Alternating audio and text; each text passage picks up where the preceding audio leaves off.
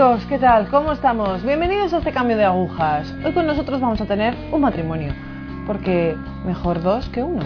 Así que tenemos a Jorge y a Puri, que nos van a contar un poco cómo se reencontraron con Dios a través de un suceso doloroso, que fue la muerte de su hija Irene, de tan solo 17 años.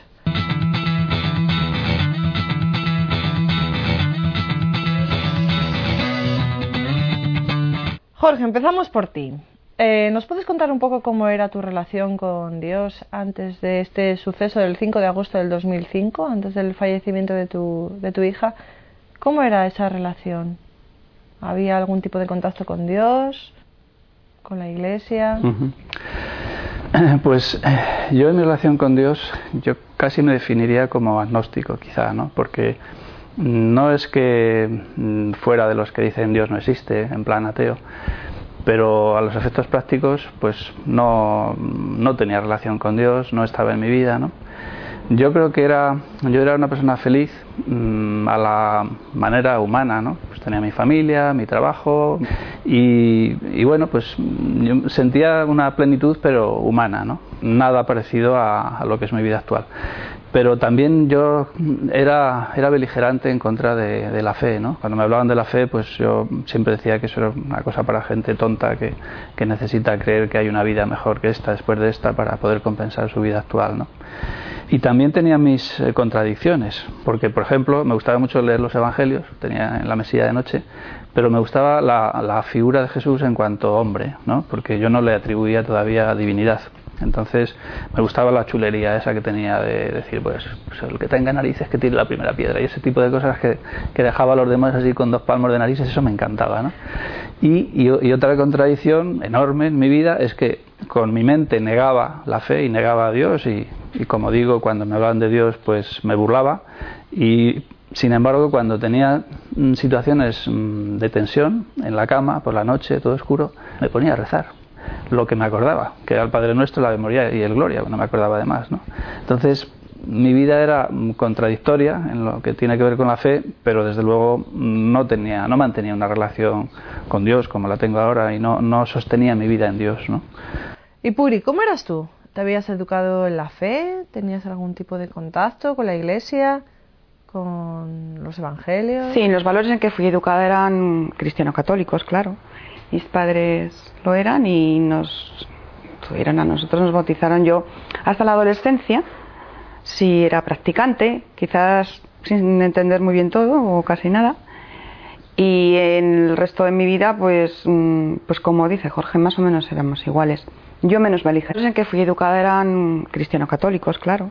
Mis padres lo eran y nos tuvieron a nosotros, nos bautizaron yo hasta la adolescencia si era practicante, quizás sin entender muy bien todo o casi nada. Y en el resto de mi vida, pues, pues como dice Jorge, más o menos éramos iguales. Yo menos beligerante. ¿Cómo se manifiesta la enfermedad de Irene? ¿Cómo se precipitan las cosas en ese día? Pues eh, fue un, un viernes de finales de julio. Pues Irene empezó a sentirse mal, los clásicos síntomas de lo, de lo que tenía, que nosotros entonces no, no lo sabíamos, ¿no? ahora sí lo sabemos. Entonces pues tenía, tenía malestar, le dolían las piernas, eh, tenía dificultades para estar de pie, mmm, tenía respiración agitada, las manos y los pies fríos. Eran, bueno, es, es, un, es un, cuadro que, que lo, lo, lo complicado de esta enfermedad es que se, se, puede confundir con cuadros de enfermedades banales, como puede ser una gripe, un malestar general, un catarro, ¿no? Y entonces pues fue, fue al, centro de salud de la localidad donde vivimos, eh, fue con, con Puri y con una, con una amiga y por teléfono eh, me habló de que estaba, yo estaba en el trabajo, viniendo del trabajo, de que estaba en el centro de salud y por los síntomas que me describía Puri, pues yo le dije, oye, dile al doctor a la doctora que mire a ver si tiene meningitis. Entonces ahí eh, estuvo sedada, estuvo, estuvo unos días, pero nosotros ahora pensamos que pues, falleció al poco tiempo, ¿no? Pero yo creo que los doctores tuvieron la delicadeza de dejarla allí un tiempo con el coste que eso tiene, porque estaba llena de aparatos, de, productos para sostenerla en una apariencia de vida para que a nosotros nos fuera más fácil entender lo que estaba pasando. ¿no?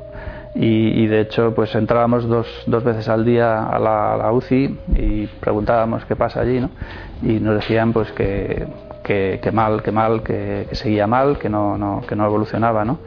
Y, bueno, yo curiosamente eh, en esos, días, cuatro o cinco días que estuvimos en esa situación, ella inconsciente y nosotros yendo a verla dos veces al día, pues curiosamente yo dentro de mi, de mi cristianismo de alpargata, que era el que gastaba entonces, pues me puse a, rezar y aparte de las oraciones que recordaba, que eran Padre Nuestro, Ave María y Gloria, pues eh, le, pedí a Dios, le decía, Dios, si existes, salva a mi hija, te lo pido por compasión. Eh, claro, yo, mm, como se murió, pues pensé que Dios no me había escuchado, ¿no? Pero luego cuando comprendí, cuando uno echa la vista atrás, dije, yo le pedí, sálvala. Y me di cuenta de que en el lenguaje de Dios, salvar no, no, tiene por qué significar salvar el cuerpo, sino salvar el alma, es decir, llevar al cielo a, las, a, las, personas. ¿no? Entonces me di cuenta de que sí que me había escuchado, pero que él puso en mí las palabras adecuadas, ¿no? puso la palabra salvación, curiosamente. Yo no dije cúrala, dije sálvala. ¿no? Y otra cosa muy notable que me pasó es que, como los doctores me decían dos veces al día, si su hija sobrevive, se va a quedar sin las cuatro extremidades, sin los brazos y sin las piernas, y con muchos daños orgánicos interiores. ¿no? Entonces yo al cabo de unos días me desperté una mañana y lo vi todo claro, por las mañanas es cuando veo las cosas más claras, y hasta ese momento yo deseaba que Irene viviese aquí en la tierra con nosotros, ¿no? E incluso yo pensaba, digo, mira, si tengo que empujar un carrito de ruedas, pues lo empujo toda la vida, ¿no? Pero ese día me desperté por la mañana y me di cuenta y dije, carrito de ruedas, pues lo empujo toda la vida, ¿no? Pero ese día me desperté por la mañana y me di cuenta y dije, no, no tiene, esto no tiene sentido, lo mejor es que se muera. Entonces le dije a Dios, llévatela contigo, Señor, llévatela. Entonces ese día fuimos al hospital, llegamos allí y nos dijeron los doctores, su hija está muerta. Hemos hecho dos electroencefalogramas, han salido planos durante más de dos horas, lo hemos hecho con dos máquinas en paralelo por si fallaba una. Eh, la muerte cerebral es la muerte, su hija está muerta. ¿no? Entonces yo también entendí con el tiempo que el Señor había esperado a que yo comprendiera su voluntad. ¿no? Y cuando la comprendí y dije, hágase tu voluntad, entonces los, doctores me dijeron, su hija está muerta. ¿no? Eh, entonces, que, entonces el Señor te preparó. El Señor me preparó, dejó, dejó un, tiempo para que yo me fuera, fuera, lo fuera comprendiendo, ¿no? Entonces, eso fue así, es una cosa, pues, eh, que yo no sé cómo calificar, si de extraña o de lo que tú quieras, de sobrenatural, pero, pero así fue, ¿no? ¿Cómo vais evolucionando uno y otro después de la muerte de Irene? ¿Qué pasa después? Bueno, ya, ya durante la muerte de Irene pasaron cosas sobrenaturales, que empezamos a darnos cuenta sin saber mm, muy bien qué es lo que estaba pasando allí. Yo, mm, yo siempre digo que la, la primera vez en que yo vi, vi a Dios, bueno, vi entre comillas, ¿no? fue eh, con ocasión de la muerte de Irene. ¿no? Eh, eran cosas eh, mm, sobrenaturales que en aquel momento yo no entendía pero sí sabía que no, procedían de mí, que venían, eran pensamientos que a mí mismo me sorprendían, que yo pensase esas cosas. Entonces me daba cuenta de que no surgían de dentro de mi mente, sino que alguien desde fuera me los estaba introduciendo dentro de mí, ¿no? Entonces ese tipo de cosas eh, pasaron, ¿no? Pero le íbamos haciendo caso a esa voz, por lo menos en, en mi caso, ¿no? Que no sabía de dónde venía, ¿no? Que ahora sé que es el Espíritu Santo, que es la fuerza de la vida, que es la que te levanta, el, gozo que enjuga las lágrimas, que reconforta en los duelos, ¿no? como dice la secuencia de Pentecostés, pues eso es lo que nos estaba pasando. Entonces, después de, morir Irene, pues en mi caso, eh, bueno, pues esa desolación de, no saber quién eres, ni qué sentido tiene la vida, ni nada, ¿no? Y bueno, pues me iba por las mañanas a pasear al campo, pues a llorar, me sentaba ahí en un sitio elevado y miraba al aire, preguntaba a las nubes, al cielo, a los pájaros, porque como no tenía una relación con Dios, todavía no le preguntaba a Dios. Yo le preguntaba a no sabía qué, a las criaturas, ¿no? Que dónde estaba mi hija, que si mi hija existía, que, cómo podía ser esto, que qué sentido tiene esto, ¿no? Y en una de esas mañanas, pues tres o cuatro días después de morir Irene, pues de repente me encontré en la, en la puerta de su instituto, que para mí pues era un lugar muy relacionado con Irene, porque allí estudiaba, yo la había llevado muchas veces, a llevarla, a recogerla, y entonces pues mirando hacia dentro del instituto, como imaginándome a Irene por allí en el recreo jugando con sus amigas, mentalmente pregunté, mm, ¿por qué te has muerto, Irene? ¿Qué tonterías esta de morirse con 17 años? Esto no tiene ningún sentido, ¿no? Y al decir eso, al decir qué sentido tiene tu muerte, porque has muerto, surgió en mi mente la idea, tú tendrías que escribir un libro. Esa idea, ¿no? Otra idea y entonces de repente pues me vine a casa caminando, era además era una idea incondicional, no era escribe un libro, sino tú tendrías que escribirlo, así como dándome la opción a escribirlo o no escribirlo. Entonces pues me vine caminando a casa y digo, bueno, pero ¿y, qué sentido tiene que yo me ponga a escribir un libro? Pero si yo soy ingeniero, yo no soy escritor, ¿no? Entonces, pues, pero vine mm, caminando y en unos minutos estaba en casa, me senté en la mesa, cogí un lápiz y un papel y el índice del libro lo escribí en 10 minutos o 5, 10 minutos y a partir de ahí me puse a escribir el libro y como en dos semanas el libro estaba escrito, ¿no? un libro que se llama Mi vida después de Irene ¿no? y desde entonces ahí estoy escribiendo, escribiendo el libro de mi vida continuamente. Purificación, vamos contigo. ¿Cómo vives estos momentos, esos momentos tan difíciles sobre la muerte de tu hija, esos finales de julio? Bueno, el, proceso de la enfermedad de Irene, pues, pues en, principio sucedió tal y como Jorge lo cuenta, lo ha contado estupendamente bien. A mí me llama la atención algo muy importante y es que mm, yo que he sido una mamá, como decía Irene, siempre me decía cuando estaba aquí conmigo, que era muy mamá, no sé por qué no fui con ella directamente en el hospital, me confié. Y mm, bueno, todo esto gracias a la ayuda del Señor y Madre Santísima, la Virgen, que es lo más, pues no, no me pesa en mi corazón, pero sí me sentí en aquel momento, cuando pasó todo, un poco Pedro, Pedro en Getsemaní, me dormí, o sea, me dormí. Ella, cuando, nos, cuando Jorge me dijo, Puri, te está llamando Irene y tal, ahí sucedió algo maravilloso suena, ya lo sé que, es, que, la gente a lo mejor puede entender que, que, cómo me puedo explicar de esa manera, ¿no? Pero yo fui, ¿qué pasa, cariño? Y me dijo, mira, mamá, yo me estoy muriendo. Y lo último que yo quiero, yo claro, como me sentía, ¿no? Pero me dijo, lo último que yo quiero ver mientras, antes de que ya me muera del todo, es tu cara. Cuéstate conmigo. Y mírame. Ah, claro, yo, cariño, pero ¿qué dices? Pero me dijo, mamá, es que me tengo que ir. Y ahí ya cuando descubrimos pues las manchas en su cuerpo, fue cuando ya corrimos, sucedió todo esto del hospital. Yo creo que viví un poco, la gente ya vives en una nube, no, yo viví em, refugiada y envuelta de amor. Y a mí lo que me costaba renunciar era el amor, me, me costaba. Entonces desde el principio, el momento que ya despedimos a, a nuestra princesita, a nuestro amor. yo le comentaba siempre a Jorge que ella estaba. Y yo lo que pasa es que digo, y si me está llamando, no, no sé dónde está. ¿Sabes? Esas son preocupaciones típicas de las mamás, ¿no? Que luego enseguida cuando ya encontré al Señor y encontré a la Virgen, ya la puse en sus manos, ¿no? Por supuesto, ya está, allí no le hace falta en el cielo, pero en nuestros comienzos, ¿no? Que dices, madre, yo sé que está contigo, dale tú la chuchonas de galleta que nos dábamos todos los días, ¿no? Pero yo le decía, yo sé que está, y que existe y está en algún sitio. Pero todo fue a través de, del sentimiento del amor. Y yo no hablo de sentimentalismos, hablo de amor. Y yo dije, no, ella se ha ido físicamente. Yo volví, todas sus cosas están ahí en sus sitios, su habitación, todo. Pero ella está, porque mi amor por ella no está en un stand-by, eh, no solamente es, no es así, sino que crece. Y sé que está quizás eso fue el impulso mío, junto con los que Jorge tuvo, y que afortunadamente Dios en su infinito amor nos llevó juntos en este proceso, de buscar. Yo me encontré con Dios porque estaba buscando el amor. Y como busqué el amor, pues me di de bruces en toda la fuente del amor, clarísimamente. Pero afortunadamente yo me alimenté mucho de Jorge, me sirvió mucho como, bueno, sé que no es así, pero como de un ángel.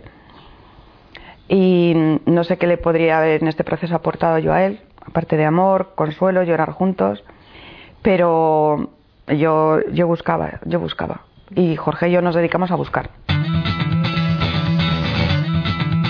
Jorge, a ver, ¿cómo empieza este, este juego un poco, no sé cómo definirlo, un juego anticrisis en el que te pones a escribir? ¿Cómo empieza un brillante ingeniero a escribir un libro? Cuéntanos. Desde, desde que escribí aquel primer libro, eh, Mi vida después de Irene, no he podido dejar de, escribir. Eh, soy una especie de, yo llamaría un escritor compulsivo, necesito, necesito escribir. ¿no? Dentro de esa necesidad de escribir, mm, eh, surgió en mí la necesidad de escribir en modo diálogo, diálogo con Irene. Entonces, claro, como yo escribía las dos partes del diálogo, la mía y la de Irene, pues al principio yo mm, sabía que era un poco falso, ¿no? Porque yo estaba escribiendo las dos partes, pero algo había dentro de mí que me impulsaba, que luego supe que era el Espíritu Santo, eh, a escribir de esa forma y intuía que la parte de Irene cada vez iba a ser más de ella propia y, no una cosa falsa que yo suplantaba su personalidad y escribía. ¿no? Entonces, para profundizar más en esa forma de escribir y que la parte de Irene fuera más de Irene, eh, le dije a Puri, ¿sabes qué? Mm, voy a suponer, a fingir que Dios existe. Porque si Dios existe, pues Irene puede existir. Eh, y si Irene existe, pues igual las cosas que ella me diga en este, esta forma de escritura, en forma de diálogo, igual llega un momento en que, es la propia Irene quien está utilizando mis manos para expresarse y para decir lo que diría si tuviera materialidad física. ¿no? Entonces, pues se lo conté a Puri, ¿no? Y Puri me dijo, tú eres un friki, tú eres un friki porque o Dios existe o no existe, pero lo que tú eh, supongas que existe, no por eso va a existir, ¿no? digo, sí, sí, lo que tú quieras, yo te comprendo, pero yo voy a hacer esta, esta prueba, este pasito adelante de suponer que Dios existe y ya está, ¿no? Entonces, al hacer ese ejercicio, mm, pues efectivamente pasó lo que yo intuía, y es que la parte de Irene mm, llegó un momento en que yo la escribía y no la entendía yo escribía cosas y luego cuando terminaba de escribir miraba y digo, ¿y esto qué significa? Si no lo entiendo, ni yo mismo lo entiendo. Entonces me di cuenta de que esa dinámica que yo intuía se estaba produciendo. O sea, que la parte de Irene era ella la que estaba escribiendo a través de mí, ¿no? Y claro, pues yo alucinaba. Y estaba deseando ponerme a escribir para ver qué salía allí, ¿no? Eso, eso fue ese, ese fingimiento de, suponer que Dios existe, ¿no? ¿Y, ¿Y cuándo pasaste el fingimiento al acto de creer en Dios? Porque hay un trecho grande. Pues sí.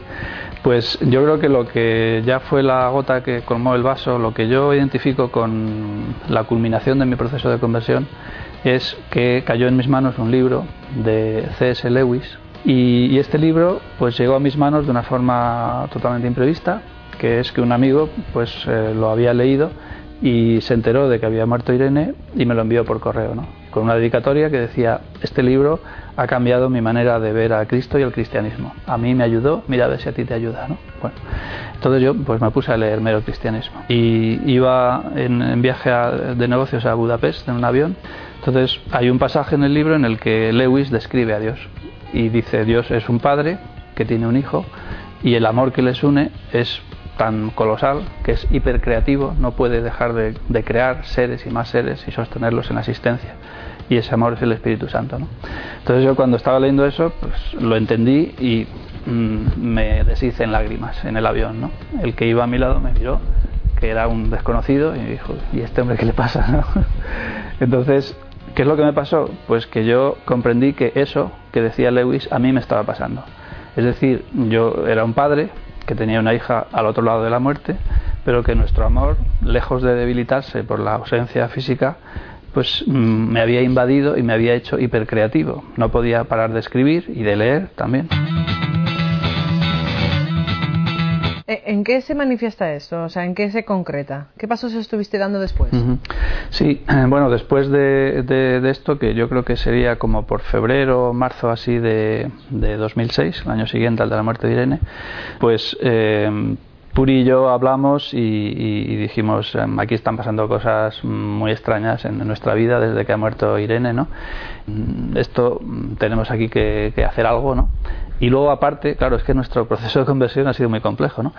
Y dentro de ese proceso, que fue, fueron meses y meses, pues uno de los emails que nos llegó nos decía que una hermana de, Puri, Amparo, su hermana pequeña, que Amparo había estado soñando, que llevaba bastantes días soñando con, Irene, soñaba que nos estábamos casando en una iglesia, así era el sueño, y que en esa iglesia estaba, estaba, estaba Irene y nos estaba casando alguien que era muy espiritual, a quien Irene conocía. Y, dentro de ese sueño, Irene estaba muy contenta porque mm, hablaba de su madre diciendo, fíjate, qué guapa está, parece sí emperatriz. Entonces eso nos vino en un email, ¿no? Entonces yo lo imprimí, se lo leía a Puri y Puri en cuanto lo leyó se echó a llorar. dije, ¿qué te pasa? Y, me dice, pues dice, ¿tú no te acuerdas que estando aquí en la cocina de casa, tú un día me dijiste que por qué no nos casábamos por la iglesia? Y Irene dijo, ay, sí, sí, qué bien, así mi madre irá como si sí emperatriz, ¿no? Entonces, ese detalle de una información que Amparo no conocía, pues fue entonces cuando nosotros entendimos que Irene le gustaría mucho que nos casáramos en una iglesia, o sea, que nos casáramos por la iglesia, porque no estábamos casados por la iglesia, solo por lo civil. Entonces, pues fuimos eh, aquí a la parroquia, buscamos a un sacerdote joven, Carlos Ruiz, y, entonces estuvimos dando un paseo, hablando con él, contándole todas estas cosas tan sobrenaturales que nos estaban pasando, ¿no? Y entonces él nos dijo, pues si queréis casaros por la iglesia, pues casaros por la iglesia. Eh, yo creo que el Señor está utilizando a vuestra hija pues como un canal para enviaros gracia y para, para llevaros con ella y con él, para llevaros al cielo, para llevaros a Dios, ¿no? Y entonces pues fijamos la fecha de nuestra boda por la iglesia nos dijo que, sería conveniente que hiciéramos un cursillo de cristiandad porque llevábamos 40, años eh, apartados de la iglesia, ¿no? Y entonces eso, eso hicimos, hicimos una confesión general y nos dijo Chachi, bueno, ahora sois novios, ahora no podéis tocaros hasta que os caséis.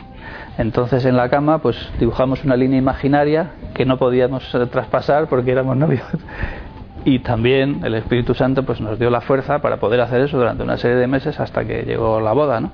entonces esa, boda fue 10 meses después de, morir Irene ¿no? todas esas cosas cuando cuando las, las hilas, ¿no? Coge las piezas del puzzle y lo, y lo arma y pero bueno, esto, esto está pasando, aquí está pasando cosas súper maravillosas, ¿no? Y, y, es pues, pues la gracia de Dios derramándose, consolándonos, levantándonos y llevándonos con, con Él y con Irene.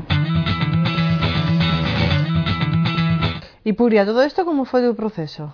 Bien.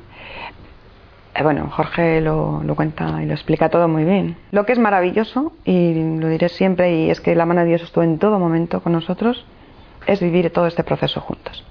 Compartir todo. Es decir, Jorge vuelve de ese viaje, me cuenta lo que ha leído en el libro este que este amigo le había enviado de Lewis, eh, porque nosotros habíamos leído de todo, estábamos buscándolo en todas partes y rechazábamos cosas, no, no, aquí no, aquí no, aquí no. O sea que vivimos como juntos, yo un poco quizás, se quiera por Jorge, por lo que él experimentaba y lo que yo sentía por dentro, vivíamos juntos la, la experiencia de, de, ir como que lo estábamos encontrando. Recuerdo siempre, como con los anécdotas que Jorge, que el primer día que cogí la Biblia, no era la primera vez en mi vida, pero el primer día que cogí la Biblia, un poco al estilo de que, tengo muchos amigos y me encantan, además son, son tan encantadores los, los carismáticos, ¿no? Pues la, simplemente la abrí y es que Dios está en todo, de verdad. Yo la abrí y la abrí en el libro de la sabiduría. Y en un pasaje que ponía la muerte del justo, ¿no? La muerte prematura del justo. ¿Cómo explicaría yo? ¿Cómo le podría explicar yo a alguien cuando leí eh, ese texto? De que tan amado es por Dios que antes de que el mundo, viendo que tanto amado ya y tan viendo que el mundo puede hacerle daño, se lo lleva. No necesita las canas ni la vejez para merecerte el cielo. Eh, estoy, estoy, no, estoy haciendo una alusión directa al texto, pero no podría explicar cómo, cómo se esponjó mi alma. O sea, fue. En ese momento me dirigí mi mirada y, le llamé a Dios, o sea, y solo lo había leído un día.